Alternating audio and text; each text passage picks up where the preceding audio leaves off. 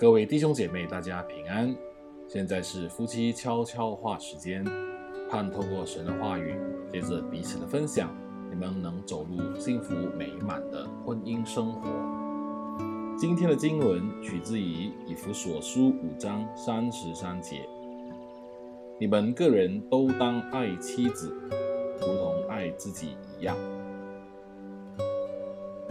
若要适切地定义上帝赋予丈夫的角色，没有比圣经更合适的参考来源了。使徒保罗教导我们：你们做丈夫的要爱你们的妻子，正如基督爱教会，为教会舍己，要用水借着道把教会洗净，成为圣洁。丈夫也当照样爱妻子，如同爱自己的身子，爱妻子。便是爱自己了。以弗所书五章二十五到二十八节，保罗也告诉我们，丈夫是妻子的头，如同基督是教会的头。以弗所书五章二十三节，身为丈夫的责任底线就是，你受托成为妻子圣洁、充满爱的领导者。这当中没有任何独裁或自私的成分。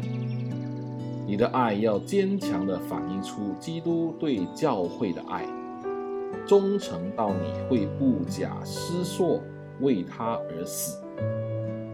强大的与爱自己无异，这是何等大的挑战，而这是何等的荣幸。可以在这神圣的伴侣关系中与上帝与你的妻子结合，因为当你在履行一家之主的这个角色责任时，你将会领受超乎所求所想的祝福。这时候，我们进入夫妻分享时光，你们可以透过以下的题目彼此分享。第一。身为你的丈夫，我最闪耀的时刻是？第二，你觉得我对你的爱是否有达到圣经的理想？第三，对于上帝赋予丈夫的责任，你有什么想法？第四，在丈夫这角色上。我可以如何鼓励你？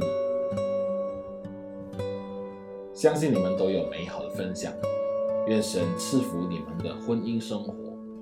让我们一起来祷告。天父，你赋予我一个美好与圣洁的责任，那就是爱我的妻子，如同爱基督、爱教会。